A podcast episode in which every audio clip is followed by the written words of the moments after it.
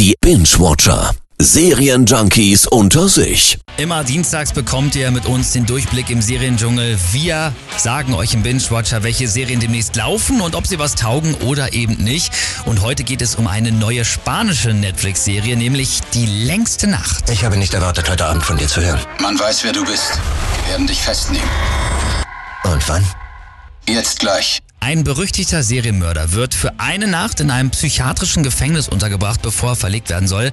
Aber schon in dieser Nacht versucht dann eine Gruppe Schwerbewaffneter mit allen Mitteln den Insassen wieder frei zu bekommen. Würden sich die Wachen ergeben, dann wäre der Spuk auch in Minuten vorbei, aber Gefängnisdirektor Hugo will nicht nachgeben und das ist auch schon der Plot der Serie. Er ist kein gewöhnlicher Killer. Er ist hochgradig intelligent. Er versteht es, andere zu manipulieren und zu benutzen. Er wird gleich morgen früh verlegt. Es wird eine lange Nacht. Ja, mich erinnert das Ganze so ein bisschen an den Film Panic Room, vielleicht habt ihr den gesehen.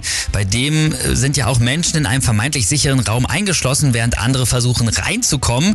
Also finde ich grundsätzlich eine coole Idee, jetzt aber natürlich die Frage der Fragen, gucken oder nicht gucken, die längste Nacht. Also die erste Staffel hat sechs Folgen, kann man schnell mal weggucken und seit der Serie Haus des Geldes wissen wir ja auch, die Spanier können richtig gut Serien. Aber so viel sei schon mal vorher verraten, wer die längste Nacht schaut, muss sich auf einen Cliffhanger am Ende einstellen.